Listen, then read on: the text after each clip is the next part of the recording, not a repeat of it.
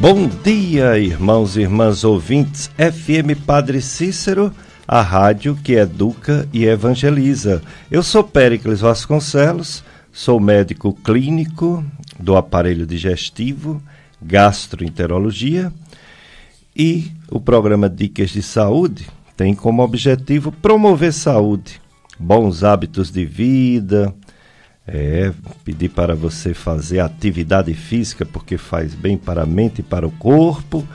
Pedir para, para ter uma boa alimentação e sobre a alimentação o nosso convidado vai falar também o que é uma boa alimentação.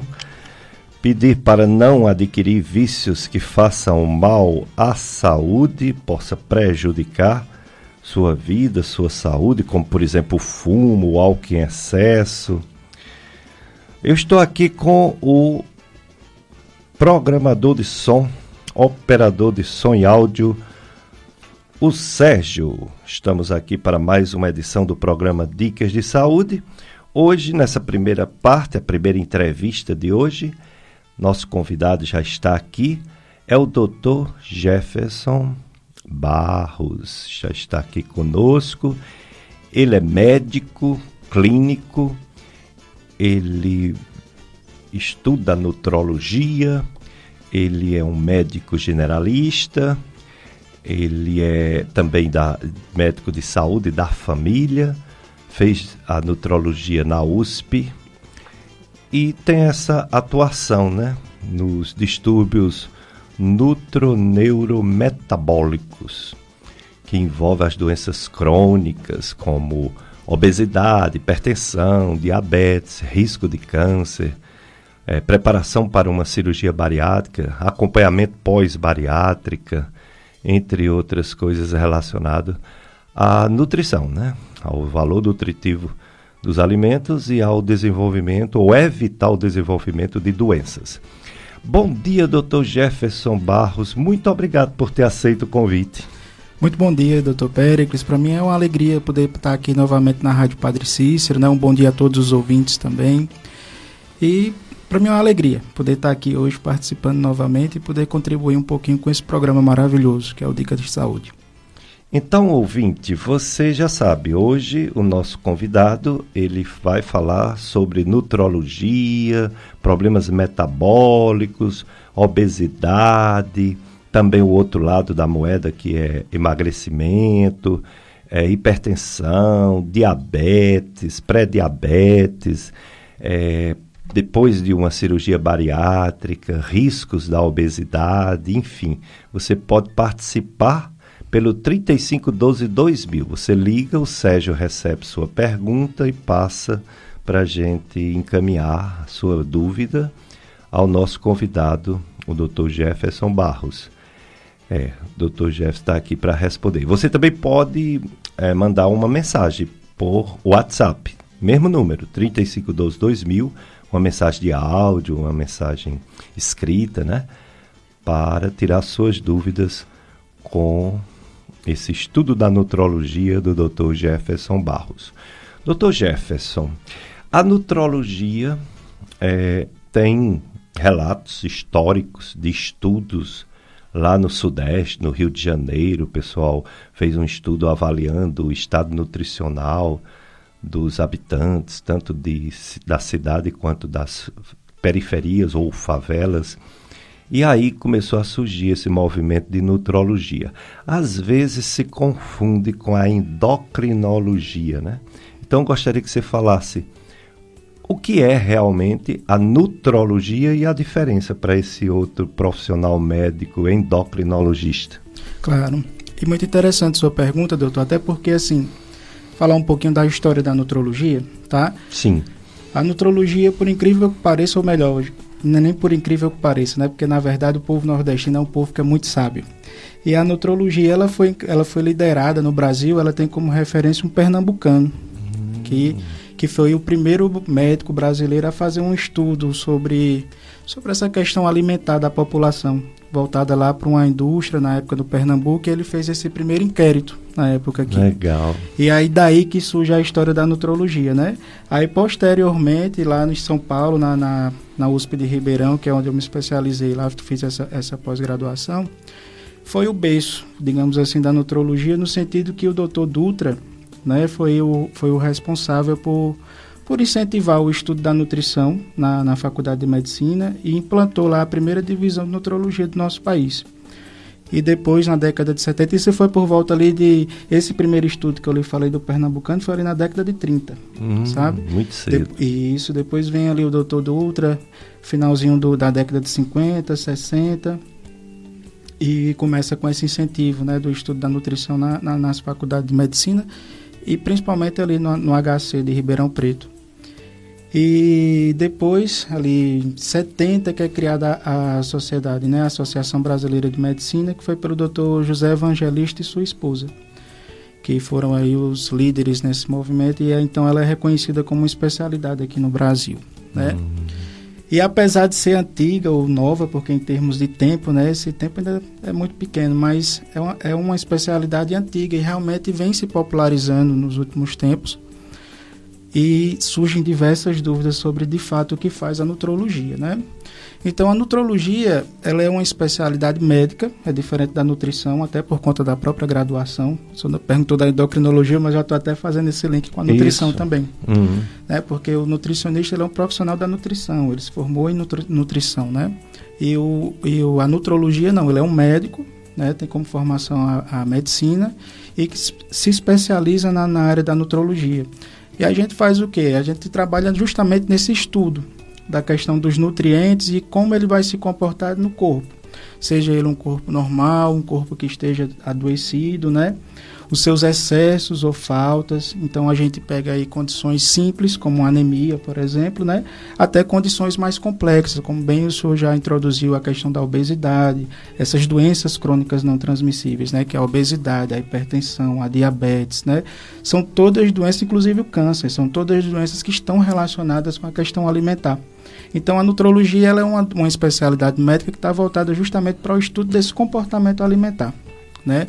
E está sempre interligada com todas as outras especialidades médicas, porque ela acaba sendo muito ampla, porque comer faz parte do de viver, né? Naturalmente. E a endocrinologia, por sua vez, ela é uma especialidade médica também, que ela está mais relacionada aos distúrbios que, está o, que, que se relaciona com os hormônios, né? Uhum. E tem também essa parte metabólica, porque o hormônio é quem dita ali, é o maestro do nosso corpo, digamos assim, né? É. Então tem essa, esse componente também metabólico da endocrinologia. E, na, e como eu costumo sempre dizer, é sempre a, a soma, né, a integração de todas essas especialidades é o que faz a diferença no resultado final, que é sempre o bem-estar do paciente. Hum, muito bem. É, eu dei uma lida ontem e terminei atropelando. Falei sobre o terceiro passo, que foi o do Rio de Janeiro. O primeiro passo foi o que você falou, do, do Dr. Castro, né, em Isso, Recife. Josué Castro. Aí né? depois uhum. o Dr. Dutra, lá em São Paulo, né? Aí eu já fui pro terceiro, uhum. deixando os dois mais importantes, até porque foi antes. Agora, interessante, o do, do Pernambuco, uhum. ele, ele fez uma, uma um, vamos dizer assim, uma motivação para fazer o trabalho dele em relação à desnutrição e não à obesidade, né? Uhum. Então, gostaria que você falasse um pouco sobre isso. Se começou com aquele cuidado de uma nação em que a fome, infelizmente, tinha demais e tinha muita gente desnutrida, né? Inclusive é demasiada, né? Com inchaço, né? Por desnutrição.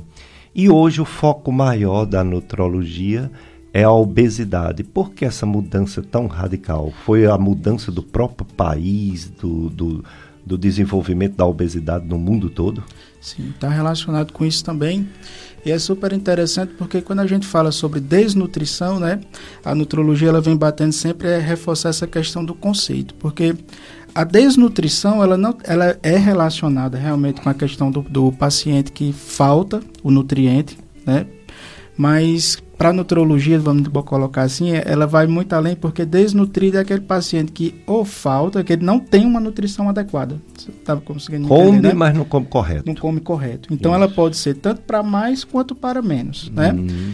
E o mundo moderno ele está trazendo inúmeras doenças que antes a gente não padecia. Realmente, antigamente era principalmente a fome, né? Então a obesidade, que é fruto hoje de uma civilização moderna, que é o sedentarismo né, predominando, os alimentos ultraprocessados, a facilidade, entre aspas, né, de, do, do, do, alimento hoje, mas que não necessariamente é um alimento de qualidade. Né? E aí vem toda a questão da, do adoecimento por conta disso daí. E por isso que a obesidade hoje, que afeta aí quase 41 milhões de brasileiros, né? É algo realmente prevalente. Existe uma epidemia muito alta, subdiagnosticada, infelizmente, da obesidade e uma doença muito séria, né? Que não deixa de ser uma desnutrição, mas nesse caso a gente está falando de uma desnutrição voltada para o excesso, né? Ele tem um excesso, não quer dizer que porque ele tem um sobrepeso, ele está acima do peso esperado, ele esteja necessariamente nutrido, né? Às vezes, pelo contrário, ele está realmente carente de muitas outras de muitas outras substâncias, vitaminas e etc., mas que ele tem um excesso calórico.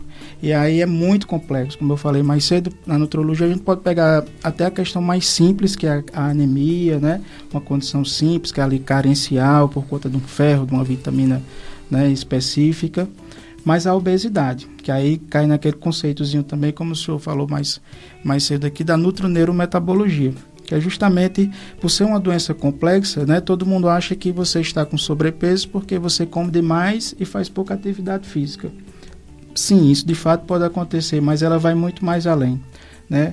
A gente tem problemas aí relacionados ao nosso centro da fome, é, a diabetes, por sua vez, a gente conhece, todo mundo já ouviu falar da insulina, da questão da glicemia, né, que está alterada. É. O obeso, ele tem uma, uma, alteração também a nível hormonal, que é a, a nível da leptina né, que é um hormônio responsável por, por dar essa sinalização de que a gente deve estar saciado, que a gente já tem a, a necessidade energética suficiente, mas existe uma resistência à ação desse hormônio, e aí, ou seja, é uma doença extremamente complexa.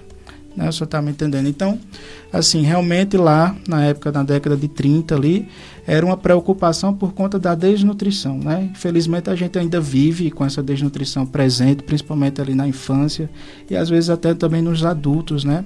É algo muito importante. Hoje a gente tem mais essa acessibilidade por conta dos meios de comunicação, o celular que está muito presente na vida de cada um, a gente tem acesso à informação, mas o que chega, até por conta, às vezes, de custos mesmo, de facilidade do dia a dia, é uma alimentação inadequada, ou às vezes a pessoa não está sabendo optar qual escolher aquele alimento adequado para ele. E aí entra novamente nessa questão da desnutrição. É verdade a obesidade, que é o grande problema, como você falou, né? Uma, é uma pandemia, né? É um problema mundial, um problema Sim. brasileiro, um problema de criança, um problema de adulto, de idoso. A obesidade é uma doença que leva a várias doenças, até o câncer e até a morte, não é isso? É verdade. A obesidade ela é reflexo de várias outras doenças, mas como também ela é, é o início para muitas outras, né? Em termos de câncer, ela, ela predispõe a pelo menos 13 tipos de câncer diferentes. 13 tipos. 13 tipos de câncer diferentes, né? A gente vê agora aí da parte do outubro rosa, novembro azul, está diretamente relacionado aí com câncer de, de ovário, de útero, sabe? Câncer de próstata, né? O câncer do aparelho digestivo como um todo, né? Ele está muito diretamente relacionado aí enfim, é como eu falei, são 13 tipos de câncer diferentes que ela por si só é, facilita, né? aumenta essa questão da, da predisposição ao câncer. E apesar de ter um fator genético, sabidamente que tem pessoas que se esforça, faz regime, né, e não consegue perder bem ou perder, atingir as metas, mas o principal não é a genética, né? O principal é realmente o estilo de vida, a ingestão alimentar errada, uhum. muitas vezes excessiva, outras vezes errada, e a falta do gasto, né, da atividade física, Sim, não é por aí? Também, uhum. justamente. Ela é uma doença, como eu falei, é uma doença extremamente complexa, né? Tem como um pilar central a questão do sedentarismo, né? Porque realmente a população está cada dia mais sedentária. A gente não quer fazer é, uma atividade física Antes até o levantar para mudar um canal de televisão, hoje não tem mais. E hoje a gente até chama os dispositivos eletrônicos, né, pelo nome. até o controle a gente já está deixando de lado. Você fala e pede tal coisa e ele faz, né? Então tudo isso é reflexo da sociedade como ela está se, se, se perpetuando agora e, e, essa característica na saúde, né? E principalmente na obesidade como um problema sério, não só no Brasil, mas a nível mundial, realmente. A obesidade, diferente do sobrepeso, o sobrepeso é uma questão estética, né? Uhum. A obesidade é uma doença, mas às vezes, ou até na maioria das vezes, a pessoa nada sente, né? Sim. Nada sente. No entanto, Se ele tem um conjunto de alterações já no seu corpo, ou de alterações de exames laboratoriais, ele está desenvolvendo grande risco de uma doença cardiovascular se ele é, essa obesidade estiver alterando alguns parâmetros clínicos do corpo ou do laboratório. Aí vem um, um, termo médico chamado síndrome metabólica. Fale sobre essa síndrome metabólica, é ela que leva a diversas doenças, gordura no fígado, infarto, AVC, etc. Isso. A síndrome metabólica, vamos dizer assim, é o que antecede todo esse estágio final, que é a doença já propriamente dita instalada, que é a obesidade. Né? E é muito importante a gente estar tá sempre frisando isso, que é uma doença. A obesidade é uma doença. A gente precisa tratar. É, e depois a gente pode até falar sobre a questão do tabu da medicação, né? Sim. Mas a síndrome metabólica é o quê? É aquele paciente que está na, no início desse processo todo. Então, é aquele paciente que ele tem um sobrepeso, ele tem aí, como é que a gente, a gente é, quantifica o melhor? Como é que a gente traz isso aí para em números, vamos dizer assim, né? Para chegar a essa questão da síndrome metabólica. É o paciente ali que tem um predomínio de gordura visceral, a gente quantifica isso através daquela circunferência abdominal, né? Na barriga. E isso, na barriga, né? Aquele aumento da barriga, principalmente. Essa, essa gordura, essa obesidade central que está aqui na barriga, né? Ela é bem mais perigosa do que aquelas outras pessoas que têm um predomínio maior. Não que não mereça cuidado também, né? Mas que ela tem um, um, um, uma atenção maior. Né? Então, é esse aumento da circunferência abdominal é uma resistência à ação da insulina, então o paciente que está ali naquela fase da pré-diabetes, né? E aí esse, essa resistência à insulina, né? A ação dela no organismo tem vários outros impactos no corpo. É um paciente que ele tem alteração de níveis de colesterol, e aí principalmente uma diminuição do HDL, que a gente chama de colesterol bom, né? É a, a resistência à insulina, né? Então você tem alterações glicêmicas, você tem alterações na pressão, às vezes aquele paciente que está iniciando o primeiro estágio da hipertensão e também não quer se cuidar, né? A circunferência abdominal, é isso, e o colesterol, como eu estava falando. É, não, não, esqueci de nenhum. Triglicerídeos. E né? os triglicerídeos, isso. claro, também. Quando você tem uma diminuição do HDL, que é o colesterol bom, e uma elevação desse triglicerídeos. Exato. Que aí você é a clássica síndrome metabólica. Apareceu três dentre esses e você é considerado uma pessoa com síndrome metabólica. E aí pode desenvolver diversas doenças, inclusive o diabetes, inclusive né? Inclusive o diabetes. Porque um é, é o pré-diabetes e uhum. a sequência é chegar no diabetes, diabetes, que é outra doença gravíssima. Gravíssima também porque tem vários impactos a nível de todo o corpo, né? Porque essa, essa resistência à ação da insulina faz com que seu pâncreas comece a ter que trabalhar mais para manter um nível glicêmico ali, né? Que é aquela glicose que o pessoal sempre gosta de medir no dedinho, tudo que manter aquilo ali estabilizado. Então tem uma, um trabalho a mais ali do pâncreas para produzir um, aquela insulina para manter aquilo. E aí o final dessa, dessa, desse, dessa somatória toda é, é, a diabetes instalada. E aí tem impactos a nível renal, cardíaco, né? Tudo. De tudo. E o diabetes, que a gente costuma sempre dizer que não tem cura. Pois tem gente que se livra do diabetes depois de uma cirurgia bariátrica ou quando consegue perder com algum tratamento seja exercício físico, dieta e alguma ajuda medicamentosa, quando uma pessoa consegue perder de 30 a 40 quilos, desaparece o diabetes, é. mostrando como tudo está na alimentação, pelo menos o diabetes tipo 2, que é aquele Isso. tipo 1 de criança, uhum. aquele é, é uma doença complicado. autoimune, né? é. Mas o diabetes tipo 2 está relacionado exclusivamente a hábitos alimentares e é. excesso de peso. Né? Justamente. E aí a, síndrome, a cirurgia bariátrica, né? Aí a gente entra na parte cirúrgica, né? Que é o, vamos dizer, o fim do tratamento ali da obesidade, é a última ferramenta ali que a gente tem para tentar tratar. E aí ela, ela acontece de várias maneiras, né? Mas o que é interessante a gente entender é o seguinte, é que essa cirurgia, ela pode ser de duas formas. Ou a gente restringe aquele alimento, a pessoa não consegue realmente colocar uma quantidade né, grande como ela vinha habituada a ter de, de comida, a gente chama das cirurgias restritivas, e aquela que ela pode ser desabsortiva, você vai alterar como aquela pessoa ela absorve aquele alimento associada a uma restrição. E essa cirurgia ela também é conhecida justamente por uma cirurgia metabólica, porque justamente por esse impacto, essa regressão do processo da diabetes, que está diretamente relacionado com essa perda de peso, né? Então, se você tem ali o paciente que estava nesse coeficiente, aumentava muito a glicemia, o pâncreas trabalhava mais, você consegue controlar esse trabalho e resgatar aquela, aquela função do pâncreas que estava já no seu limite e, e traz novamente para a normalidade.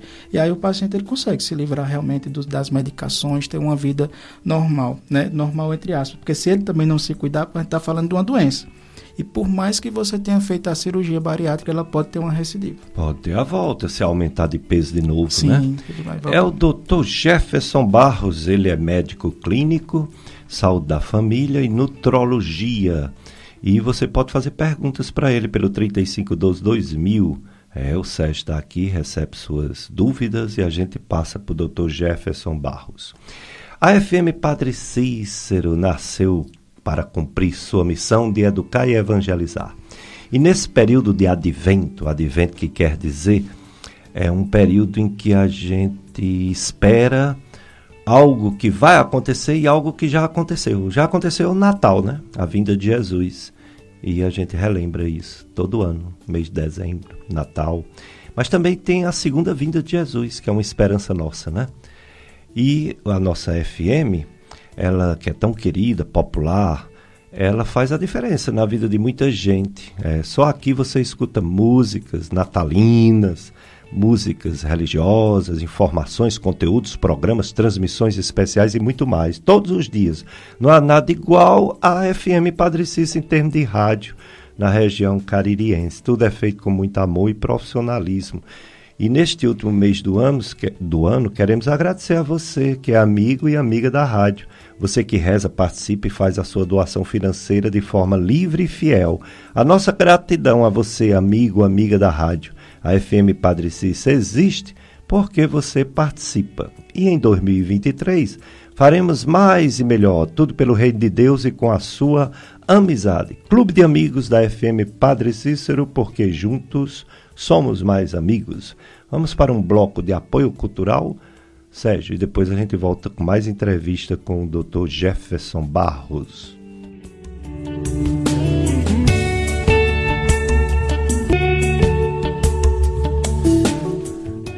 Tempo de advento, tempo maravilhoso, recordação do Natal de Jesus e esperança da segunda vida, que a gente chama de parúzia Segunda vida do Cristo para julgar os vivos e os mortos. Ninguém sabe o dia, a hora, mas é promessa do Pai e do Filho Jesus. Então, o tempo do advento tem sempre esses dois enfoques. Tanto que as figuras mais badaladas do Natal é Nossa Senhora, Maria, mãe de Jesus, e João Batista. Maria como é, a mãe, né, a maternidade de Deus, né, de Jesus, e João Batista como profeta, né? O último profeta antes de Jesus e a profecia que não se cumpriu ainda, que é a segunda vinda do Cristo. Então, Natal, tempo de advento, a gente tem essa vivência. Hoje é domingo de advento, nove horas, tem missa aqui no Santuário do Sagrado Coração de Jesus, transmitida pela FM Padre Cícero, nove horas. Assim que acaba o programa Dicas de Saúde. E também tem missa no Horto do Padre Cícero, claro final do ano, aí é que tem mesmo, aumenta as missas.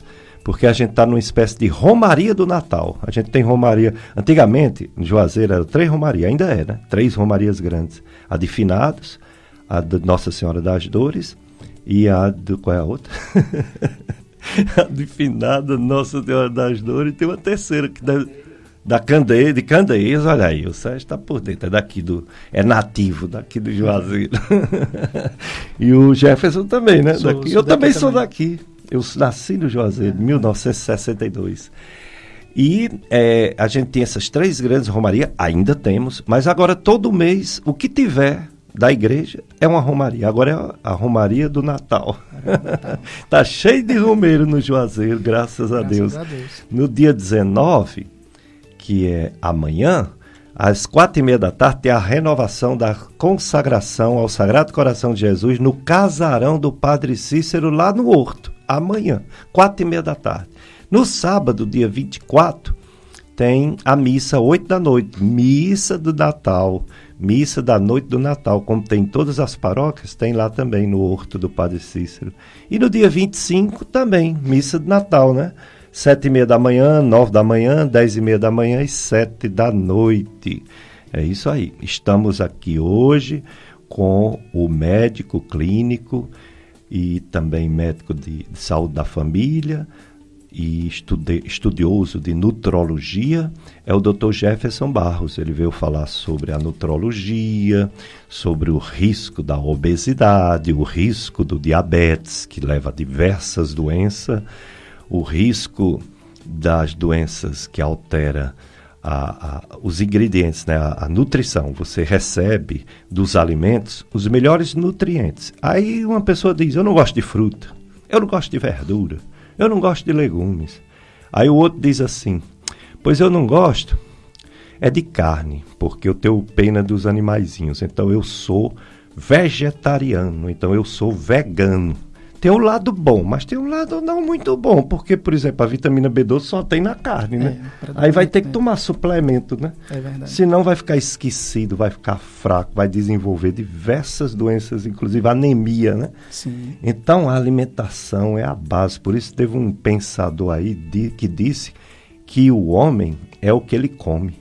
Interessante, né? É interessante. Uhum. Eu Concorda, né, além. É, eu ainda vou mais além, viu, doutor? Ainda diga assim, que o homem não é necessariamente o que ele come, mas o que o organismo dele faz com aquele alimento. Ah, não é sim, verdade? Porque a aí nutrição. entra isso, aí entra a individualidade até de cada ser humano, porque a gente tem até uma flora né, intestinal ali que ela é única. Eu tenho uma, o senhor tem uma, né, o, o Júnior aqui tem outra. Então, é a, a microbiota. a microbiota, justamente. Pode comer exatamente a mesma coisa, mas de repente no meu organismo ela vai se comportar de uma forma, no do senhor outra, no dele outra.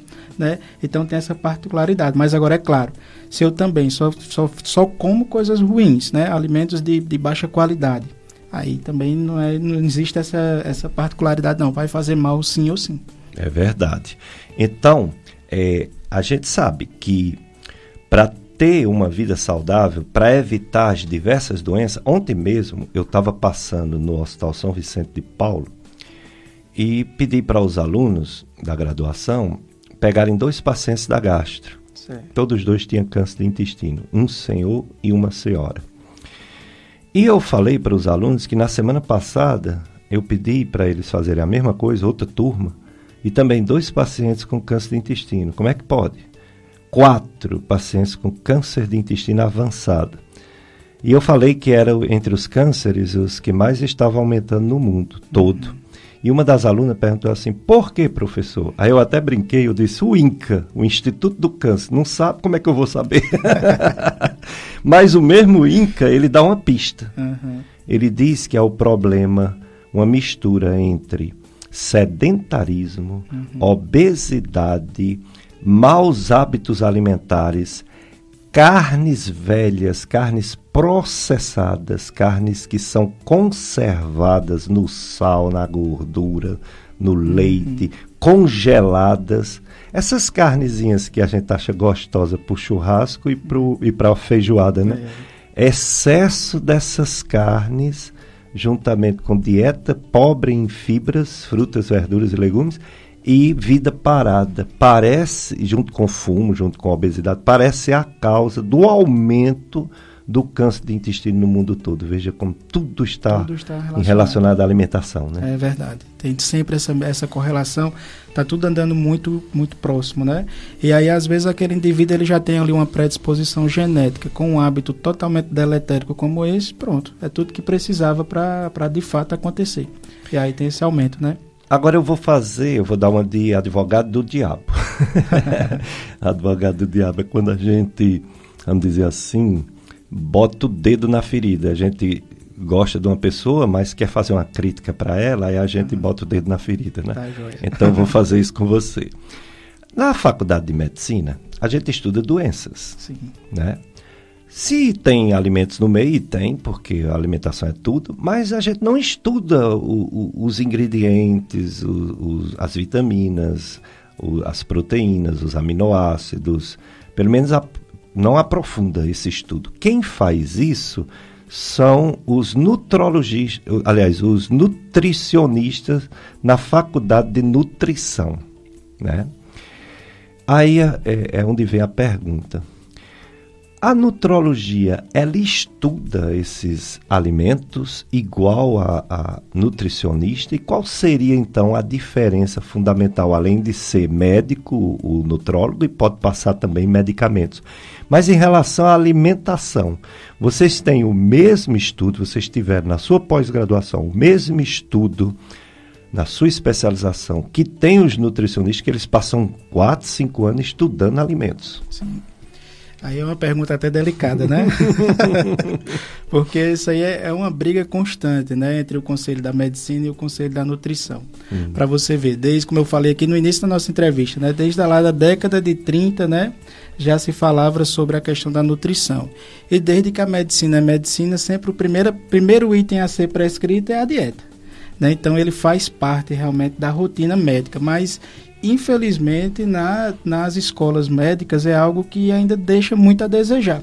Né? Nós não temos realmente, de fato, essa, essa orientação, e aí você acaba tendo mais conhecimento quando você trilha por um caminho desse em que vai, vai estudar, como no caso da nutrologia, né? Então, assim, na nutrologia você vai aprender sim a composição de cada alimento, né? O que é que, que tem de vantagem, o, o conceito dos nutracêuticos, que é são justamente esses alimentos que existe uma, uma, uma.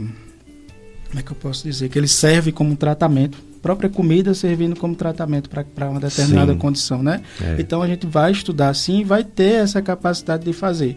Agora, é claro, como o senhor mesmo falou, acredito que o profissional para se montar um cardápio dentro do que é esperado para aquele paciente, montar aquela rotina diária dele ali de alimentação, de fato é o, é o, é o nutricionista. Isso aí eu não abro mão. Então não dispensa, não dispensa. pode-se trabalhar o endócrino Deve, com né? os problemas hormonais, o, o, nutrólogo com os problemas relacionados à má alimentação, obesidade, diabetes, etc e o nutricionista bem especificamente para a parte alimentar. alimentar. Cardápio, horário, isso. peso de alimentos, etc. Tudo isso, porque assim, a medicina a gente faz o, o diagnóstico nosológico, né, aquele diagnóstico clínico, né? Hum. A nutrição ele tem aquele diagnóstico nutricional. Ele vai é. chegar ali aquela aquela aquela vai entender ali que aquele paciente ele está desnutrido, está faltando né, tal e tal, e como ele pode fazer aquilo com o alimento, não, como montar aquela, aquela rotina de, de alimentação dele diária.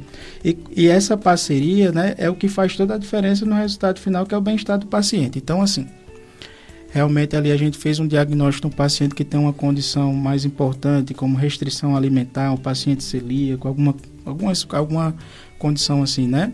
Uhum. Então a gente faz aqueles uns parâmetros, uma orientação naquela referência, né? também esperando uma contrarreferência, porque é esse conjunto que faz a diferença. Quanto melhor, a multidisciplinaridade é o que faz a diferença. Hoje a gente não trabalha mais sozinho, né? Então tem que estar todo mundo junto. Eu costumo até usar alguns exemplos que são, são tipos, tanto no clínico generalista, como lá na saúde da família, né? Porque a gente acaba pegando o paciente que é portador de uma doença crônica e a gente é, é quem coordena, vamos dizer assim, esse, esse cuidado. Né, do paciente, porque às vezes ele é hipertenso, ele é um paciente com uma doença pulmonar crônica, então ele vai passar em vários especialistas, né? E a gente tem que estar tá ali para justamente ordenar, porque às vezes ele precisou de um exame que já foi feito, né? Ou então uma queixa, às vezes o paciente chega ali com a queixa de que, eita, eu tô com falta de ar, não estou conseguindo engolir, né? E se a gente for, for só pensar na parte mais só voltada diretamente para aquele paciente, ele vai procurar um pneumologista, vai fazer seus exames, vai estar tá tudo bem, né? Vai procurar o gastro, vai chegar lá e não tem nenhum problema na deglutição, não vai ter nenhum problema a nível digestivo. Mas se você é um se você acompanha aquele paciente, você vai pesar algumas outras coisas, como por exemplo, ah, não, mas ele já me falou aqui que ele está passando por um problema no trabalho, está se divorciando, digamos assim, não está conseguindo ver seus filhos. Então, o problema dele ele vai muito mais além do que aquelas queixas, né? É e aí tem essa função de ordenador, o médico de família, o médico generalista, que é aquele médico de cabeceira, que está se perdendo muito hoje, nos dias de hoje, né? Infelizmente, é. É quem realmente lhe aponta a especialidade correta que deve procurar para uma determinada condição, né? Bom, aí vamos lá.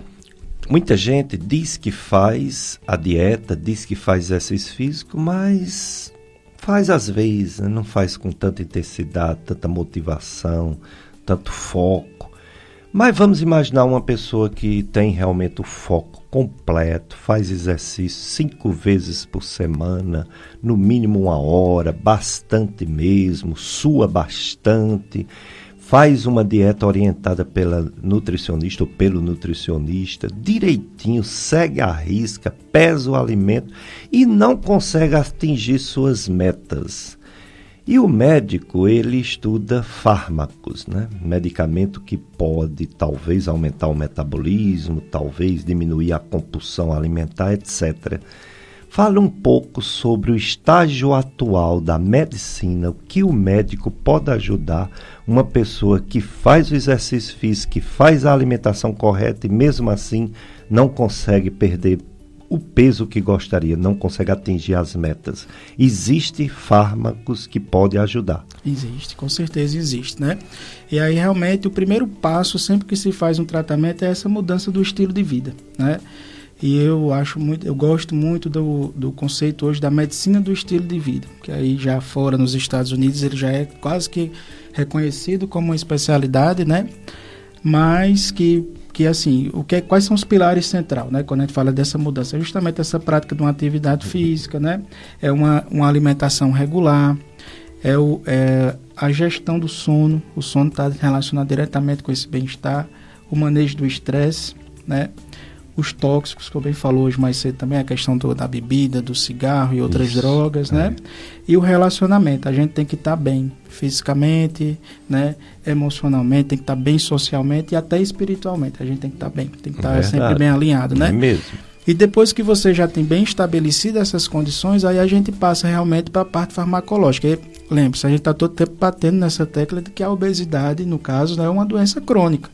E por se tratar de uma doença crônica, a gente está colocando ela aí no mesmo nível de uma, de uma, diabetes, de uma hipertensão. Então, se aqueles pacientes eles necessitam de uma medicação para controlar sua pressão, sua diabetes, então o paciente obeso ele também pode necessitar de fazer de usar esses fármacos, né, para controlar a sua obesidade.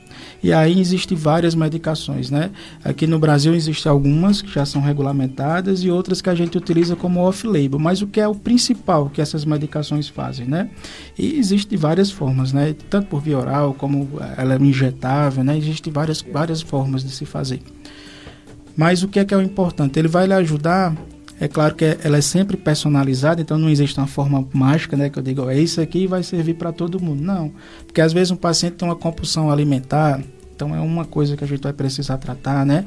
O paciente ele tem dificuldade em entender aquela a, quando ele está saciado, né? Então é outra outra situação que a gente vai ter que, que ter que manejar aí. Então, existe, existe a medicação, a gente vai atuar a níveis hormonais, né, a níveis é, periféricos, aumentando, como por exemplo, se aumentando a concentração de adrenalina naquele corpo, você vai ter uma maior queima de gordura, né, que são que algumas medicações fazem. Outras, como os inibidores do GLP-1, os análogos do GLP-1, né, que eles vão fazer o quê? Que o paciente tenha um maior controle da sua da sua plenitude, né? Você vai ter uma maior plenitude, um trânsito diminuído, então você vai ter mais saciedade, saciação, né? É dessa forma que a medicação vai agindo no, no tratamento desses pacientes. Agora, a gente vê na medicina, medicina baseada em evidência científica, que existe o, o, as substâncias, os fármacos, as drogas mais eficazes, mas ao mesmo tempo, essa mais eficaz pode dar algum efeito adverso, algum problema na saúde das pessoas. O que a gente tem visto muito na prática médica é que, por exemplo, os nutrólogos, eles falam muito do alimento. Até aí tudo bem, alimento é uma coisa que tem que falar mesmo. Mas também a gente vê o outro lado da moeda, nutricionistas prescrevendo é, plantas ou fitoterápicos. Uhum. E alguns são tóxicos. Saiu recentemente no Fantástico uma enfermeira, né? Que uhum. fazia um conjunto de medicamentos, todos ditos naturais, e ela foi ao óbito, não deu tempo é, o transplante de fígado. Uhum. Então, não é porque aquela medicação causa uma perda de peso numa pessoa igual ou quase uma bariátrica que ela seja o ideal para aquela Isso. pessoa. Pode ser que ela seja tóxica e leve a um distúrbio muito pior do que a obesidade. Né? Isso, leva à morte. Com certeza, e pode acontecer, porque quando você vai é, lançar mão né, desse, desses, desses recursos para o tratamento, você tem que saber como é que está funcionando aquele corpo, aquela pessoa de forma geral. Você tem que entender ela, né? Se ela realmente ela tem alguma outra condição, como por exemplo um problema renal que possa interferir realmente nessa questão da medicação, né? Um problema hepático.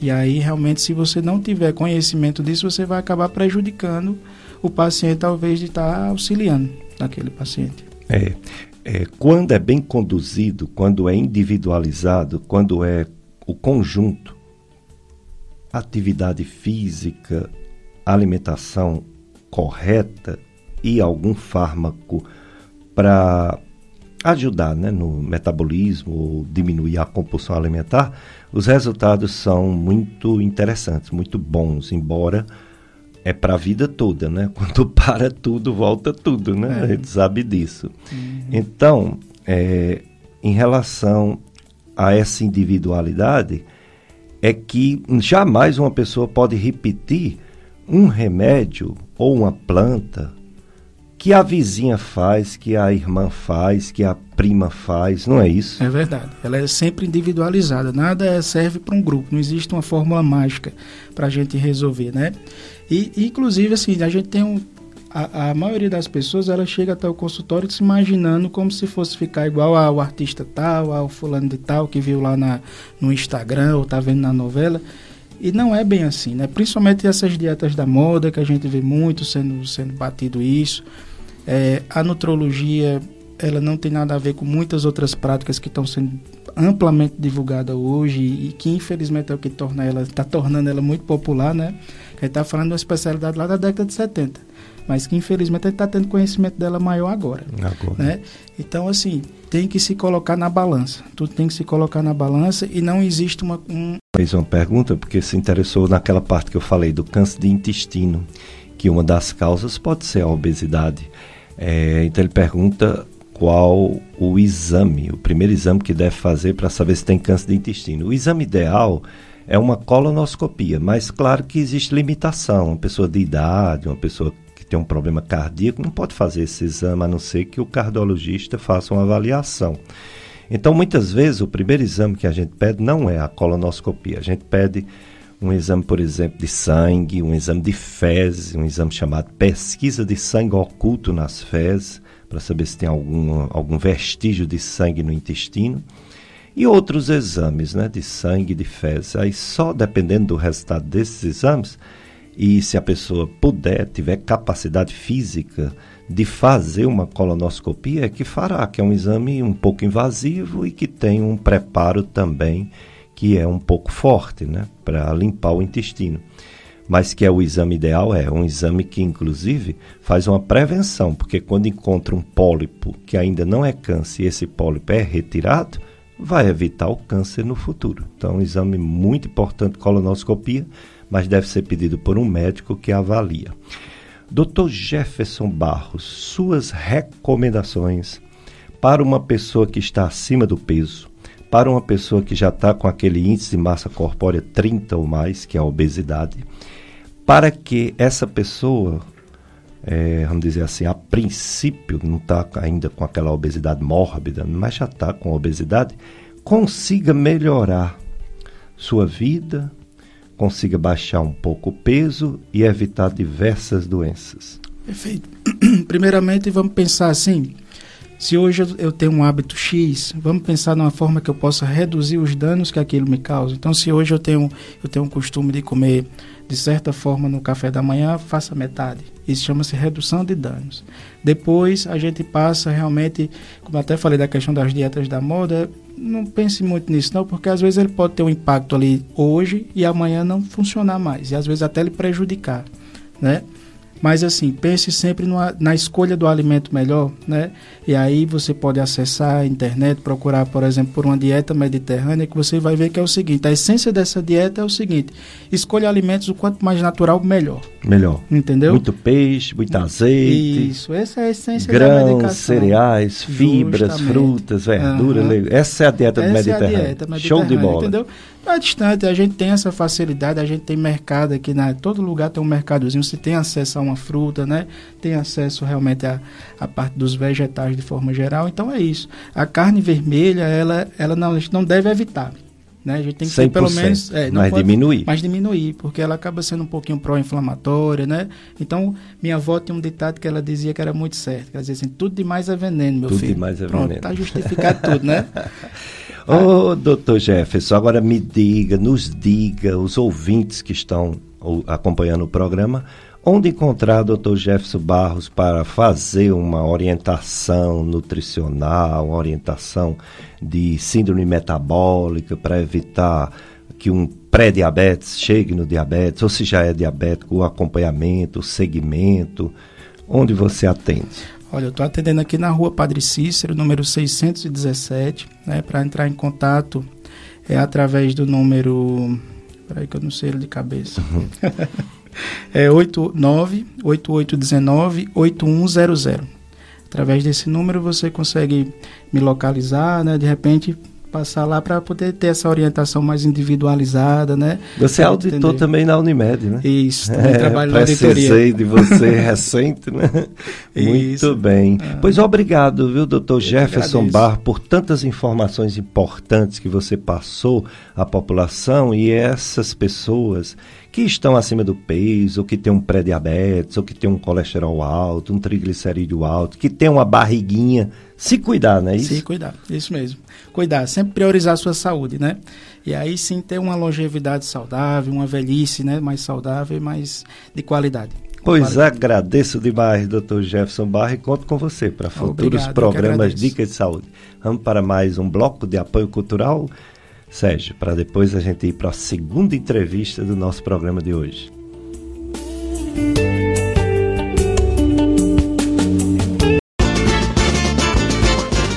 É, dicas de saúde na sua FM Padre Cícero. Eu sou Péricles Vasconcelos, médico clínico, gastroenterologista. Estou aqui com o Sérgio, operador de som. E vamos para a nossa segunda entrevista de hoje, Domingo do Senhor, tempo de advento. Natal, tempo do advento, lembra a vinda, a primeira vinda do, do Deus menino, Jesus, com a esperança de uma segunda vinda que ninguém sabe o dia nem a hora, né? Mas a primeira a gente relembra com muita alegria, especial momento da vida cristã, a segunda maior festa. Parece ser a primeira, né? a maior festa é o Natal, mas deveria ser a Páscoa, mas a Páscoa não é tão festejada por, quanto o Natal, né?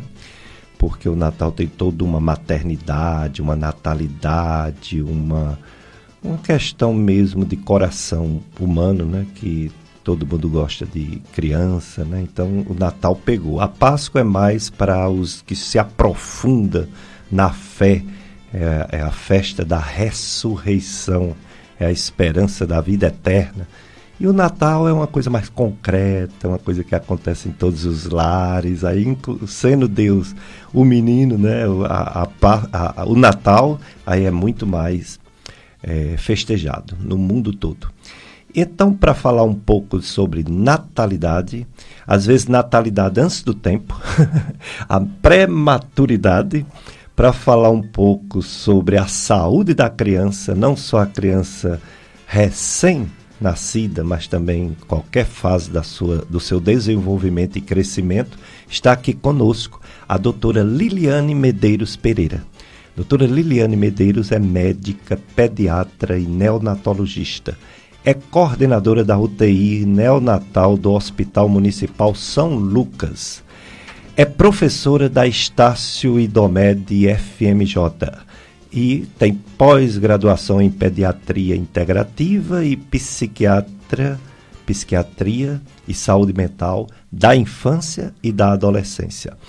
Bom dia, doutora Lidiane Medeiros. Muito obrigado, viu, por ter aceito o convite. Bom dia, doutor Péricles. Bom dia a todos os ouvintes. É um sempre muito prazer estar aqui com o senhor. Esse programa muito especial e muito importante para a população.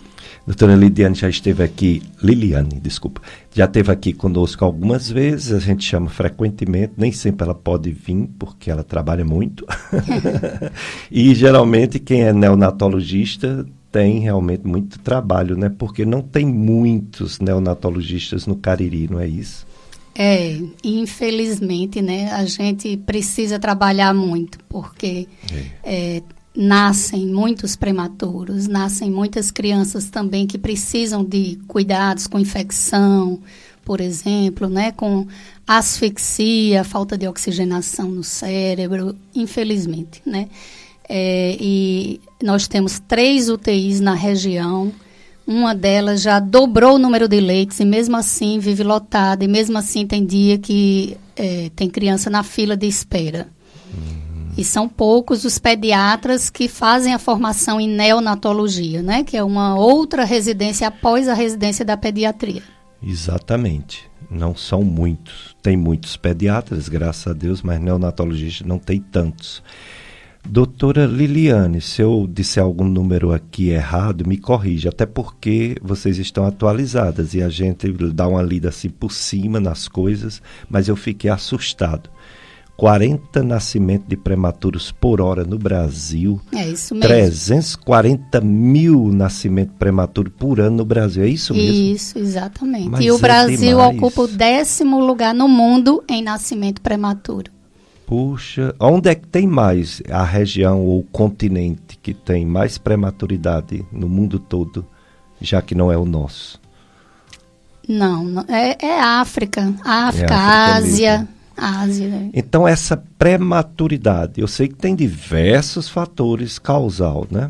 Sim. Mas está muito relacionado a uma falha no segmento pré-natal, um pré-natal não feito ou mal feito. Sim, tem muito, muito relacionamento com uh, o pré-natal, né? É, a maioria das causas do nascimento prematuro são doenças maternas, diabetes, hipertensão, né? a pré-eclâmpsia, a eclâmpsia. Então, tem a ver é, a infecção. A principal causa do desencadear o trabalho prematuro é a mãe infectada com uma bactéria que é comum na população e que fica lá colonizando a vagina e o ânus da mulher e que toda gestante, a partir de 35 semanas, era para fazer a cultura de secreção vaginal e anal para identificar se tem essa bactéria e assim que entrasse em trabalho de parto, iniciar o antibiótico, mas infelizmente isso não é feito, mesmo em pré-natal particular. Puxa, é uma falha então, porque é uma coisa de conhecimento científico e não é Sim. é feito na prática, no dia a dia. É. Puxa. É, em relação à a, a data que se considera prematuro, é quando é um menos de nove meses, tem, tem classificações, quando é que é prematuro e só é um tipo de prematuro ou tem um prematuro mais complicado, um menos complicado? Sim, tem. Normalmente o leigo, né, é, não vê, a, a gente classifica pelas semanas de idade gestacional. Então, Sim. prematuro, aquele que nasce abaixo de 37 semanas. Abaixo de 37 é, é prematuro. Isso. Mas a pessoa pode estar com oito meses e não ser prematuro. Por exemplo, oito meses pode ser de 38 semanas, hum. pode ser de 37 é. semanas e 5, 6 dias. É melhor contar por semanas e não por mês. É, é, o certo é por semana, né? Mas o leigo não conhece muito isso. Ele diz só que está com cinco meses, com seis, com sete, com oito. Então, com sete, com certeza é prematuro, mas com oito pode ainda não ser. Pode, pode ser que ele já tenha ultrapassado as 37 semanas, né? Mas mesmo um bebê de 37 semanas e pouco, 38 semanas, ele ainda não é maduro o suficiente. Então, às vezes, assim, o ideal seria nascer com 40 semanas. 40, o máximo seria 42 semanas, né? A partir de 42 semanas, a gente chama de pós-termo. Aí já não é bom também. Também não é bom. É. O ideal seria nascer com 40 semanas, que ele está mais maduro. Né? E às vezes a gente vê muita cesárea eletiva marcada com 38 semanas. Isso é um perigo, porque ele pode não estar tá maduro ainda o suficiente, ainda está com o pulmãozinho cheio de líquido, ainda não começou o processo de absorção de líquido e ele vai nascer cansado, vai ficar no oxigênio, às vezes demora mais de um dia para ficar bom. Então, tudo isso é um transtorno né, para a família, para o bebê. Não vai poder mamar, não vai poder ficar com a mãe, vai ter que ficar no berçário, em observação, às vezes é, vai ter que passar uma sonda para se alimentar, então risco de pegar infecção hospitalar. Então, até uma dica que eu dou aqui, quem for marcar sua cesárea, que marque já próximo das 40 semanas, é melhor para o bebê, ele já vai estar tá mais maduro. É, você falou isso, aí vem para uma polêmica antiga, mas que está aumentando mais ainda. É a questão dos partos cesarianos, que se não, se não mudou, eu lembro que o Brasil chegou a ser já número um no mundo todo de parto cesariano. É muito no Brasil, é não é? Muito, é. Aí eu pergunto, você como médica, você como pediatra neonatologista, compare o parto normal e o parto cesariano no ponto de vista, tudo bem, da mãe, da, mas também, principalmente no ponto de vista da criança.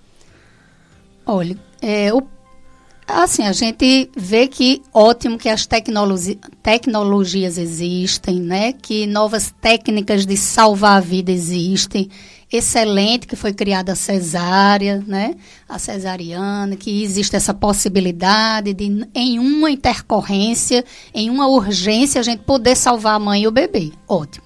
Mas ela deveria ser uma exceção, uma necessidade. Normalmente chega no consultório e eu pergunto: foi cesárea por quê? Porque quis ou porque teve algum problema no dia? Porque era para ser por isso. Não.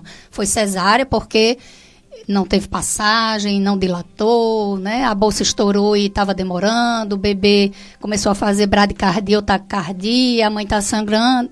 Tem, teria que ter um motivo para fazer a cesárea. Não seria, não, porque eu não quero, porque eu não quero ter parto normal. Né? Claro que também cada um tem a possibilidade de escolher, tem, tem suas escolhas. Mas aqui, dizendo para as mães, né? O parto normal por vários motivos, ele é melhor para a mãe e para o bebê, para ambos. Para a mãe também. E isso para a mãe também. Tem nem comparação, né? Você ter um parto normal, você vai ter ali as dores do parto e tudo. A gente sabe que é, é doloroso realmente, umas suportam mais do que as outras, né? Tem pessoas que são mais sensíveis à dor. É, mas você tem aquele trabalho de parto e pronto, terminou o parto, você está boa, você está boa, né? Não corre o risco da anestesia, não corre o risco de uma laceração de, é, de um intestino, por exemplo, de um outro problema uterino, seu útero vai ficar com aquela cicatriz, né? Aí às vezes a mulher até engravida mais próximo, aí já traz algum problema para a próxima gestação. Então é uma cirurgia, né? Todo ato cirúrgico tem os seus riscos. No parto normal para o bebê, é, assim, o nome já está dizendo, é o normal, né? Seria o normal. Então, assim, o corpo da mãe vai dando indícios de que está na hora do bebê nascer. E o bebê recebe aquela informação que está na hora de nascer. Então, alguns hormônios, algumas substâncias são é, jogadas na corrente sanguínea da mãe, que vai fazer a contração uterina, que vai para o bebê e vai acelerar a absorção do líquido do pulmão do bebê. E aí ele vai nascer numa condição melhor. O parto por via baixa vaginal também é, faz expulsar o líquido do pulmão, então é menos risco do bebê nascer com dificuldade para respirar do que o parto cesáreo. O parto cesáreo marcado, principalmente, né? Se foi eletivo, a mulher não estava em trabalho de parto, marcou o parto para aquele dia. É, é, o bebê é retirado como, assim, de repente, ele não estava esperando, ele estava ali numa boa dentro do útero e de repente ele é sacado, né? E tem que mudar sua circulação, sua respiração, ele não precisava respirar e agora ele tem que respirar. Então, tudo isso pode trazer transtornos para o bebê. No parto normal, o bebê vai se colonizar por bactérias é, da flora materna, já vai ali começar a sua colonização da sua microbiota intestinal de uma forma mais natural. No parto cesáreo, o bebê vai se colonizar com bactérias do ambiente, do hospital, né? Então, É, a gente sabe hoje que bebês que nasceram de parte cesárea têm mais risco de ter alergias, de ter asma, de ter complicações imunológicas, justamente por esse início da formação da microbiota intestinal, que é totalmente diferente da natural, né, se fosse por via baixa. É, a mulher entrou em trabalho de parto, isso também vai sinalizar para a mama produzir mais leite, né? Já no parto cesárea, ela demora mais a iniciar a produção do leite, que é tudo meio que artificial, né? No, na, no parto cesárea. É interessante demais isso que vocês acabaram de ouvir.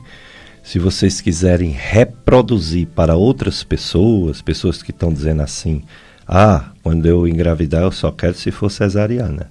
Tem gente que diz assim, né?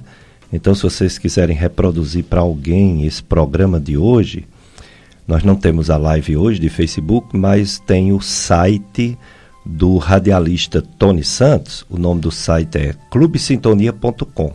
Esse programa vai estará gravado e você poderá assistir, ouvir, né? Assistir, não, ouvir em outro momento e passar para quem você achar que deve ouvir essas informações tão importantes da doutora Liliane Medeiros, ela que é médica, pediatra, neonatologista, que veio falar sobre a natalidade, sobre a prematuridade e sobre as doenças né, mais frequentes da infância. Então, muito importante Doutor tudo isso que ela está falando. É, até eu digo assim, então, tá, se você quer parte cesárea, então pelo menos permita entrar em trabalho de parto, Isso. né? Porque é um o sinal. Tempo certo, a termo. Isso, é um seu corpo está sinalizando de que está na hora, que e a hora é não é aquela, antes do tempo, né? Agora lógico, importante que toda semana a partir de 37 semanas, a mulher deve ser vista toda semana para detectar qualquer problema na sua saúde ou na do bebê, né? Sim. né? Para que realmente, se tiver em risco, que seja feita a cesárea. Exatamente é, é muito frequente, como a gente falou aqui, né? 40 prematuridade, 40 nascimento prematuro por hora no Brasil, quer dizer, de cada 10 gestações, uma é, é, prematuro. Exato, é. De cada 10 partos por dia, um é prematuro. É muita coisa. E se você marca uma cesariana para evitar o parto normal, você já coloca antes. E aí tem o risco de você fazer antes do tempo mesmo. Isso, prematuro. É. Ataque pinéia transitória. E às vezes, né? Não, vou marcar agora, é, essa semana está com 38 semanas pelo ultrassom. O ultrassom a gente sabe que tem um erro, né? Uma falha na idade de uma semana para mais ou para menos. Então, digamos que você achou que estava com 38 semanas, isso acontece muito, viu? Não é, talvez não, isso a gente pega muito na prática. Ah, foi cesárea porque estava com 38 semanas, marcou para 38. E quando o bebê nasce, tem 36, tem 37. Exatamente. E nasce cansado. A medicina, é, a medicina baseada em evidência científica, ela fala muito essa frase, que a medicina é a ciência da incerteza. E as pessoas querem algo matemático, tipo 2 mais 2 é igual a 4. E não é assim na medicina. De jeito nenhum. Medicina, o raciocínio médico pode errar, o exame de ultrassom pode errar, o exame de laboratório, o exame de identificação de, de, de bactéria, de contágio de bactéria, pode errar. É, a própria doença é. pode ser diferente Atípica. na pessoa, né? Atípica, então, diferente. Então a gente da... tem que trabalhar com essas possibilidades de, de sem ser acerto, de incerteza Sim. Então, se você já marca um parto cesariana com antecedência, você está arriscando, né, você, como você disse, expulsar a criança de um local que ela está adaptada antes Sim. do tempo. Sim. Não é? Isso. Expulsar, quer dizer, agredir, tirar uhum. a força. Isso. Né? Então, realmente, isso tem que ser muito é, pensado, muito refletido pelos os pais uma agressão com Junto essa. com os obstetras, junto né? com os obstetras. O senhor me perguntou e eu acabei não respondendo sobre a faixa da prematuridade, né? Isso. Que tem diferença é, sim. Então, abaixo de, de 37. de menos, é. Mas sendo prematuro. abaixo de 37 é prematuro. Prematuro né? já. Mas tem o prematuro tardio, que é aquele de 34 a 36 semanas. Tem é, o prematuro leve, que seria de 30, 33 semanas e 6 dias. E o prematuro extremo é aquele extremo. abaixo de 28 semanas. Puxa, extremo mesmo. É. Né?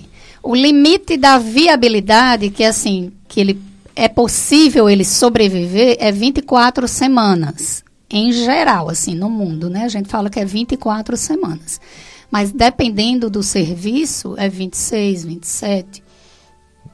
O segmento de uma criança prematura, claro que depende do fator individual, né, do bebê, depende também desse tempo que você acabou de falar, mas de uma forma geral, quanto tempo a criança fica na, na UTI neonatal, ou mesmo que não seja na UTI, na incubadora, é, mais ou menos o tempo que fica hospitalizada, mais ou menos o tempo em que a preocupação vai diminuindo da mãe, da família. Existe um tempo assim ou é muito difícil, porque é individual? É, é muito difícil, é individual. Às vezes tem bebê que nasce de 37 semanas que fica mais de um mês internado.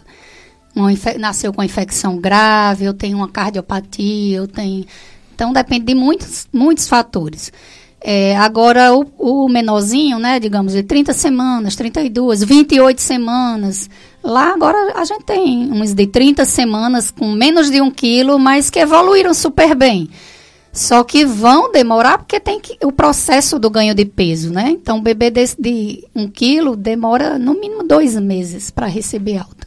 Se ele não tiver nada, nenhum problema, nenhuma intercorrência, nenhuma complicação, só para ganhar peso, vai aí uns dois meses. Hum, muito bem.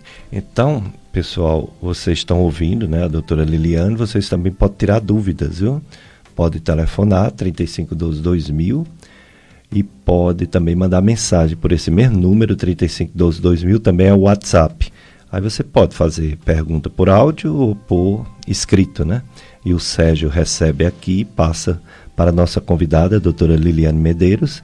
Ela é médica pediatra, neonatologista, é professora da Estácio FMJ e veio falar sobre a natalidade, né? Próxima semana já, já tem o Natal e é muito bom, né? Ter filhos. Doutora Liliane tem quantos filhos? Tenho três filhas, três, três meninas. filhas. É. Eu tenho três também, mas só é uma filha e dois filhos. Muito bom, né? Ser Muito mãe, bom. ser pai, ter filhos, é uma maravilha, né? É, estou esperando agora, já está próximo é ser avó. Olha aí, eu também. tudo, tudo adulta já. Mas já já está grávida uma? Não, Ainda não, não, tá né? É, quem vai me dar o primeiro filho é o Péricles, né? a esposa está grávida. Doutora Liliane, como você vê essa diminuição da natalidade no Brasil e no mundo todo? É, eu lembro, anos atrás, que a gente dizia que é, um, um, casal tinha seis, dez filhos, né? Depois foi reduzindo, reduzindo. Aqui no Brasil tem uma, uma média de um e meio, dois por casal. Na Europa é 0,5. Na Itália na Holanda, um casal não tem, outro casal tem um, 0,5. Por que é. será que o mundo, os casais estão tendo menos filhos? Existe uma explicação lógica para isso? Tem, assim, eu acho que foi a partir do momento que a mulher entrou no campo de trabalho, né? Não é mais só dona de casa, vai trabalhar, então aí ela já pensa com quem vai deixar o filho, né? Se não é mais ela agora que vai estar em casa 24 horas cuidando dos filhos. Então, as mulheres têm pensado mais nisso, estão primeiro se dedicando aos estudos, ao trabalho, né, para depois casar. É, cada vez mais a gente está vendo as mulheres engravidando também mais tarde, mesmo quando casa, ainda espera um tempo, né? As pessoas querem se estabilizar na vida, querem tentar dar uma vida boa a, aos seus filhos, né? E aí acaba protelando essa gestação mais para frente. Esse Inclusive, esse gestar a partir de 35 semanas, o que está acontecendo muito no mundo inteiro, é até um dos fatores de risco também para complicações, né? Na gestação e nascimento prematuro. É verdade. Essa resposta que você deu é a lógica. Eu também tenho essa percepção.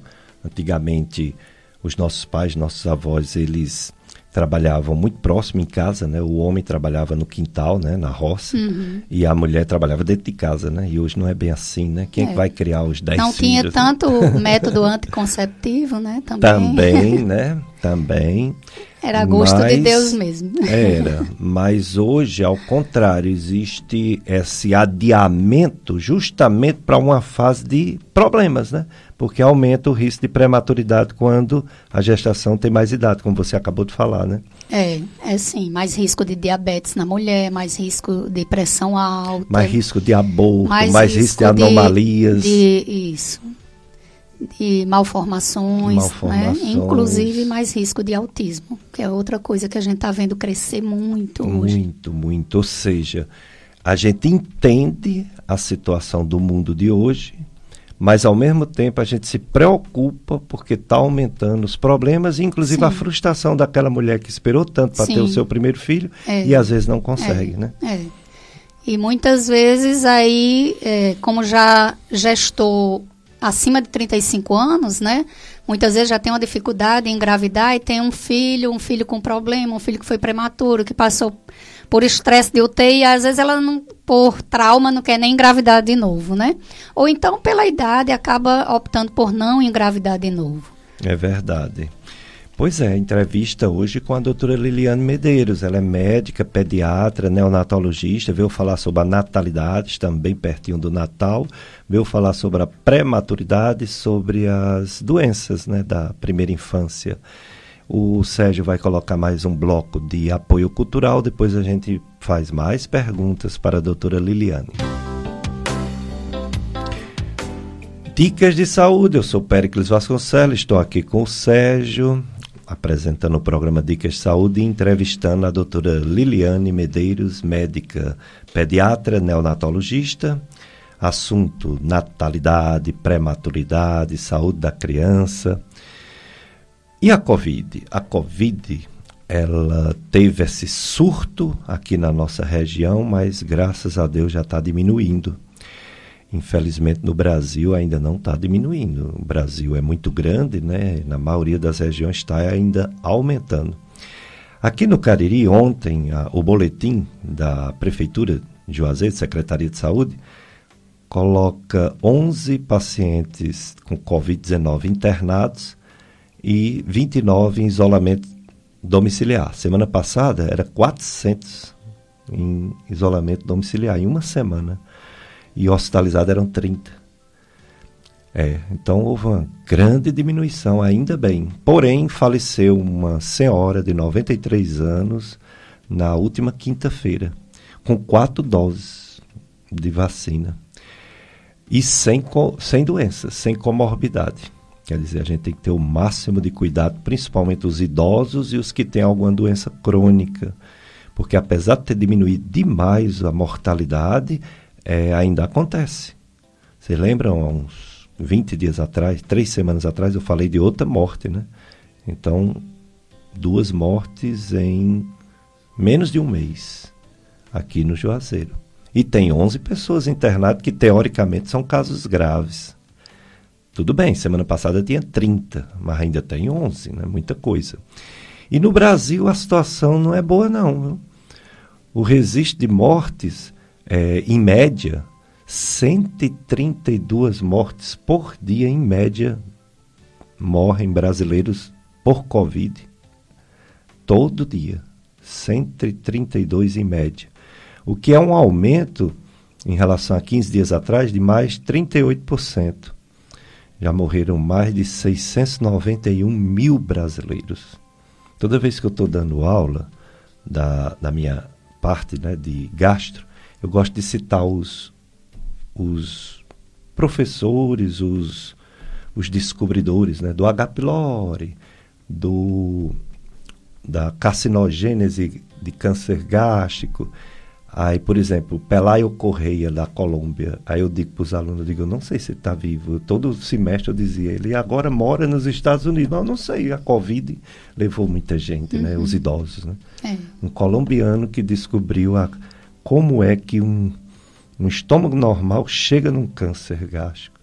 Ele descreveu num livro e se tornou clássico isso. Aí ele foi morar nos Estados Unidos, mas não sei se ele ainda está vivo, né? E tantos outros né, que fizeram descobertas que a gente cita, soube do, do que faz o livro, o Dani, é, tem um livro em medicina, em gastro, que é como uma bíblia, né? Bem grandão. É o Dani, Minas Gerais, morreu. Covid, né? Primeiro gastro aqui no Cariri, dizem, não tenho nem certeza se foi realmente Covid, né? meu amigo. É, então é uma doença desgraçada que a gente deve ter muito cuidado, uso de máscara em lugares bem fechados, é, higiene, muita higiene. Ó, casos novos no Brasil, 42 mil, mais de, mais de 42 mil por dia, o que é mais 52% de 15 dias atrás. Quer dizer, no geral, no Brasil ainda está aumentando os casos novos e as mortes de Covid. Mas aqui, graças a Deus, e no estado do Ceará também está diminuindo. Isso e é as sério. pessoas não estão se protegendo, né? Ninguém Ontem eu estava no evento, no centro de convenções, e de crianças, uma apresentação de balé, e muitos pais sem máscara. Sem máscara, em lugar fechado, né? É. é com muita gente. É um problema. Bom, mas é, a gente está num período de muita alegria, que é o período do Natal, período do Advento. E aí a gente é, sabe que uma criança, né, um nascimento, dá uma alegria muito grande à família, mas também sabemos que, infelizmente, há doenças, né, doenças na logo no nascimento, às vezes doenças que pode ser detectado na medicina moderna até antes de nascer, né? Existem exames que podem detectar algum problema antes mesmo do bebê nascer, né? Chegou a esse ponto alguns exames de imagem mais modernos, né? E aí existe até algumas intervenções, não é isso, doutora? Sim. É, por exemplo, a espinha bífida, né? A malformação da coluna, mielomeningocele, hoje tem técnica para operar o bebê dentro da barriga da mãe. Interessante, né? Quem diria, é, né? até uma, uma transfusão sanguínea pode ser feita no bebê, então, é, vários procedimentos que podem ser feitos. Aí a prematuridade, você falou alguns pontos aí. Um deles foi da mãe é, fazer o seu planejamento para ter filho com mais de 35 anos de idade. Outro, você falou de marcar uma cesariana antes, bem antes do termo, do tempo de semanas de gestação, né? Antes de 38, antes de 39 semanas. Mas tem outros fatores, né? Parece que quando a, a mãe ela é muito jovem, Isso. existe um maior risco né, de é. prematuridade. É. São os extremos, né? Mulheres acima de 35 anos e abaixo de 18 anos. E, infelizmente, principalmente Nordeste e região Norte, a gente vê muita gestação na adolescência. Né? Muito. Aqui em Juazeiro, muito, muito. A maioria dos prematuros internados lá na UTI são mães abaixo de 18 anos. Outro problema são as drogas, né? Sim. O fumo, o álcool. É, geralmente, né, os jovens, né, uma, uma mulher que engravida aí na adolescência, aí tá indo para as festas, não quer deixar, né, não tem a maturidade suficiente para saber que precisa se resguardar e se cuidar melhor porque está grávida. Aí continua indo para as festas, continua bebendo, e se já era usuária de droga, não vai parar na gestação, porque é um vício, né? não vai conseguir. E os fármacos? A gente sabe que tem pessoas que têm doenças crônicas né? e tomam remédios. Tem alguns medicamentos que também tanto pode dar prematuridade quanto pode dar doenças no, no nascimento, a criança nascer com algum problema. Sim, mas que são imunodeprimidas, que tomam né, medicamentos para ou que têm doenças autoimunes, que tomam medicamentos para imunossupressão, é, mulheres que têm epilepsia, que tomam anticonvulsivante, né, o, o, o, ácido valproico, é uma medicação que pode trazer malformações e, inclusive, também está relacionado com incidência de autismo. Entendo. Aí a criança nasce antes do tempo, prematuro. É, o cuidado extremo, assim, cuidado médico com profissional neonatologista. É, existe essa incubadora, existe um Eu ouvi também uma história de um bebê canguru, né? Como, é. Explica aí o bebê canguru. É, o bebê canguru, né, a, a, posição canguru foi criada, se eu não me engano, foi na Colômbia também. Hum. Colômbia ou foi Cuba? Não me lembro agora.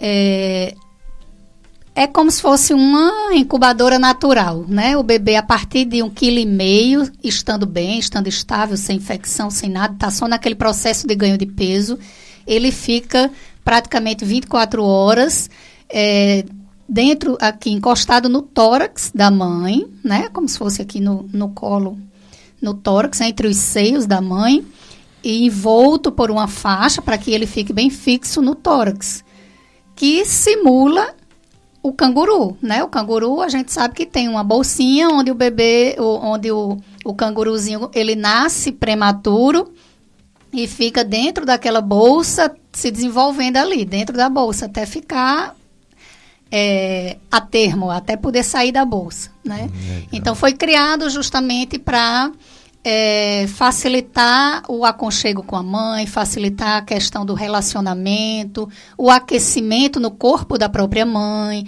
Ali o bebê fica com a cabecinha encostada no, no tórax da mãe, fica ouvindo os batimentos cardíacos, a respiração da mãe.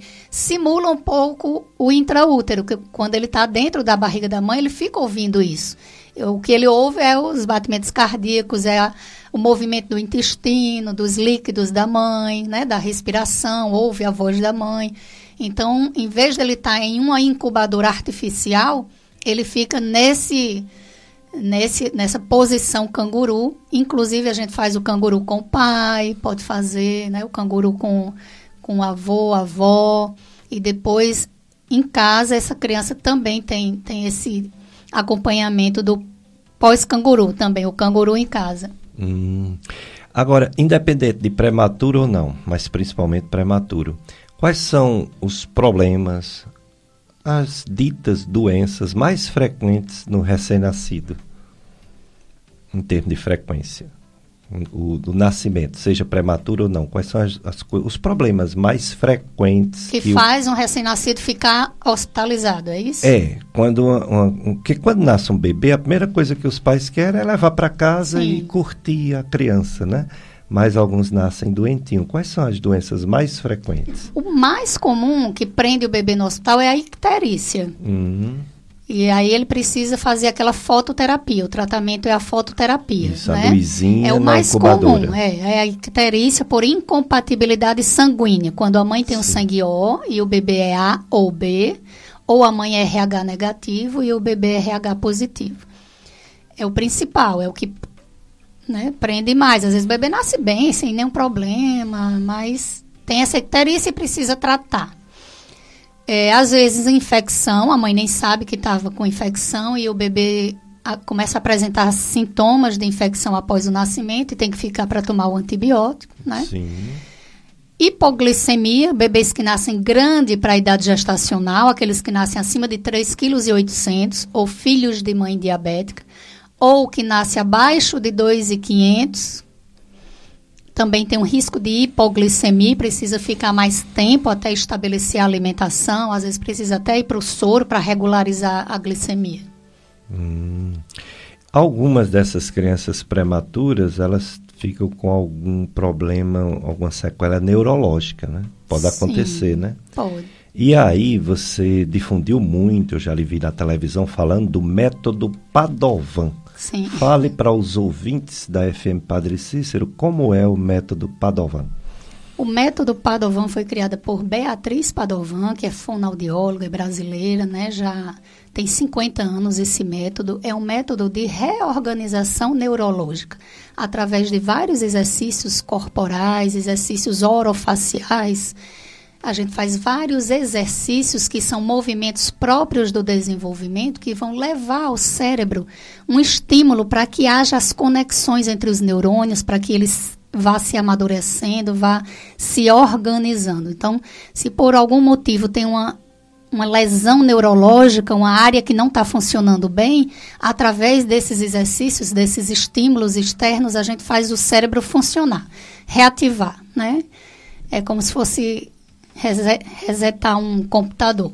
E isso precisa, precisa muito equipamento, precisa ou é uma coisa assim mais simples Nada, que pode ser feito? super simples, que fazemos com nossa própria mão mesmo, né? Vários movimentos.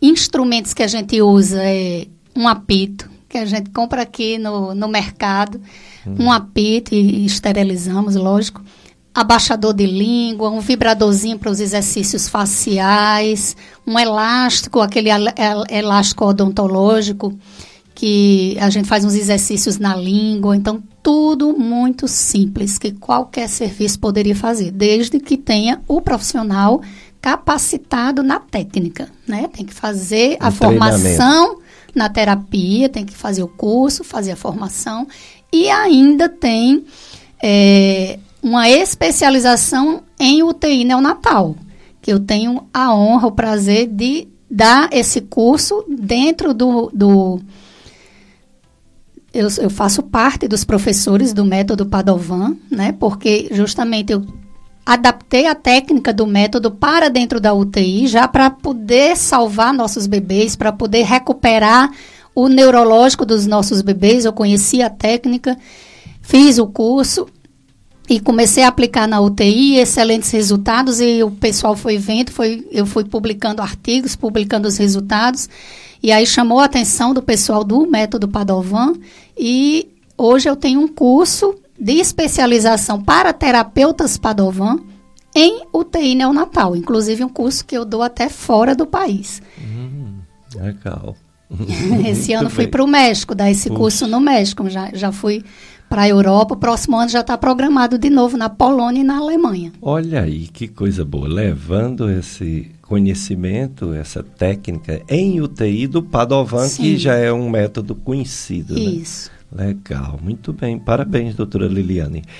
É, uma outra coisa que a gente vê que se faz muito no bebê prematuro, porque ele fica, às vezes, infelizmente, numa UTI neonatal, na incubadora, na UTI, e nem sempre a mãe pode estar ali o tempo inteiro com ele, dando leite materno. Aí tem um banco de leite, né? Em Isso. hospitais. É. O banco de leite humano né, é uma coisa muito importante e o Brasil é referência mundial no, no, nesse manejo do leite humano. É, lá no Hospital São Lucas a gente tem um banco de leite, né? No Hospital São Vicente também tem. Então, até faço um apelo aqui para as mães que estejam amamentando, que ligue para esses bancos de leite para serem doadoras. Esses, leite, esses leites fazem toda a diferença na vida de um prematuro que está lá internado. Muitas vezes a sua mãe não pode, não consegue tirar a quantidade de leite suficiente para ele, né? Até pelo estresse que ela está passando, pelos problemas psicológicos. E é esse, esse leite do banco de leite é que salva muito esses bebês. Porque não é adequado a gente dar fórmula para um bebê tão imaturo, que ainda está com seu sistema digestivo ainda amadurecendo, ainda em formação. Né? A, a fórmula pode trazer problemas, mais problemas para esse bebê. Então é importante que ele receba o leite humano. E o leite do banco de leite é importantíssimo. Então, convido aqui que vocês, mães que estão amamentando, sejam doadoras. É fácil, é só ligar para o banco de leite, não precisa nem ir lá. O pessoal vai na sua casa, é, coletar o, o, o, leite, arrecadar o leite, vai fazer todos os exames, coletar o seu sangue para ver se realmente você pode doar. E você não precisa nem sair da sua casa para fazer essa doação. Legal, muito bem. Aí, entre as alterações frequentes do bebê, da criancinha pequena, é, a gente vê muito as afecções das vias aéreas superiores. Teve um neurologista que foi fazer um livro de dor de cabeça, né? Cefaleia. E ele colocou que a cefaleia era muito comum, superada talvez só pela dispepsia e pelas afecções respiratórias. Rinite, amidalite, faringite, otite, as ites todinhas de, de virose, de infecção bacteriana, de alergias, são muito frequentes né, no bebê. Muito, e cada vez mais, né? Quase toda criança que a gente pega no consultório vem de uma série de, de problemas respiratórios. E são parecidos, né? Uma rinite alérgica é parecida de uma rinite infecciosa, né? Isso, é. É, eu costumo dizer, né, que às vezes a pessoa diz, ah, eu tenho sinusite. Hum. Eu tenho, eu tenho sinusite. Eu disse, não, provavelmente você tem uma rinite, hum. né? Que é, os sintomas são muito parecidos, porque ninguém Isso. tem sinusite é, continuamente, né? O que normalmente essas pessoas têm rinite. Ou é. então, ah, minha criança vive gripada. Às vezes não é gripe, é rinite. Hum. É aquela criança que vive corizando, vive com o nariz cheio, entupido, coçando o olho, coçando o nariz. Então é mais provável que tenha um fundo alérgico do que infeccioso. Essas crianças que têm esses problemas alérgicos, né, no caso, é, elas não podem receber muito antialérgico porque ela normalmente já dorme muito. Imagine sedada, né? Os antialérgicos, embora tenha uns agora que não ceda bem, né? Não ceda muito. Melhor seria se tivesse outros meios físicos de tratar que não fármaco, né? Existe alguma coisa que possa ser feito? Sim, sempre em qualquer patologia o ideal é a prevenção, né? Isso. Então, é, primeira coisa é nascer de parto normal. Para ter sua flora intestinal a termo, é, de preferência. Termo, parto normal, que a mãe tenha esse cuidado também na gestação, né? A hum. gente sabe, hoje, a epigenética, nem tudo é genético. Exato. 20% é genético, 80% é ambiente. É. Isso, né, a gente já sabe hoje em dia. Então, a epigenética é tudo que altera o nosso DNA. É isso. o que vai dizer se aquele gene vai ser expresso ou não. Hum. Então, isso já começa nos agrotóxicos que a gente tem contato, hum, né? Isso. Nos pesticidas, agrotóxicos, muitos medicamentos, mãe acima do peso, porque existe todo um processo inflamatório no organismo. Então, tem que se cuidar até antes da gestação. Hoje em dia a gente a gente falava em mil dias, né? Que era a gestação, nove meses mais dois meses da criança, os primeiros Isso. mil dias, a importância do. Hoje em dia a gente fala é, em em 1.300 ou é, em 1090 dias, que seria os três meses antes da gestação, né?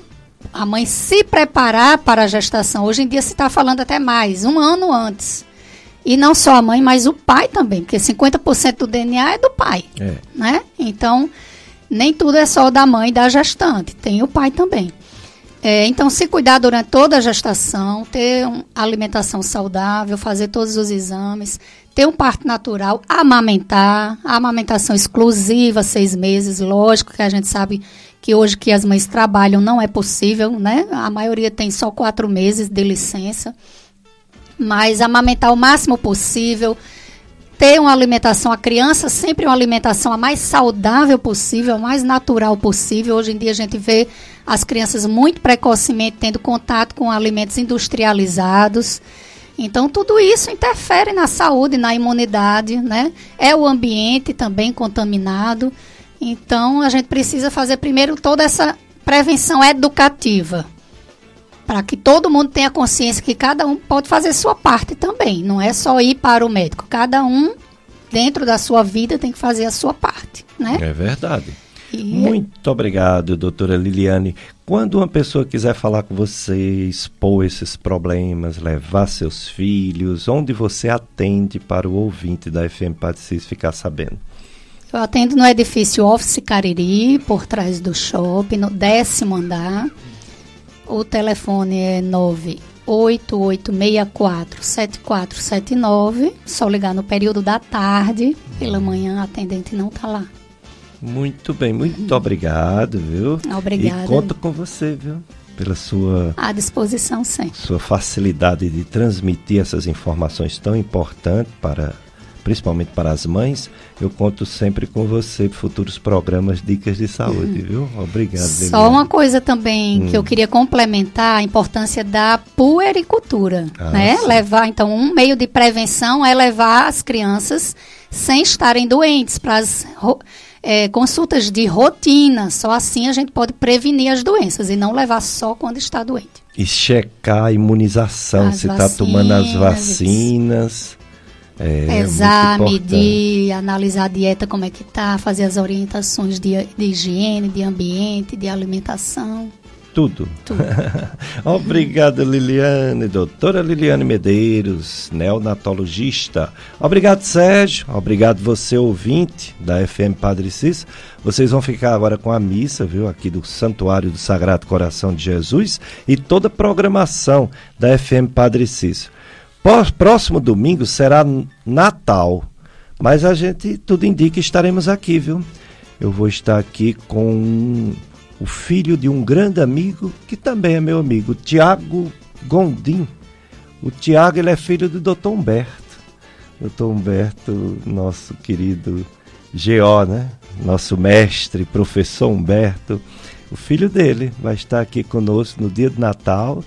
Hoje a doutora Liliane falando da natalidade, ele vai falar também da natalidade, né? Do, da questão dos partos mesmo, tudo da obstetrícia.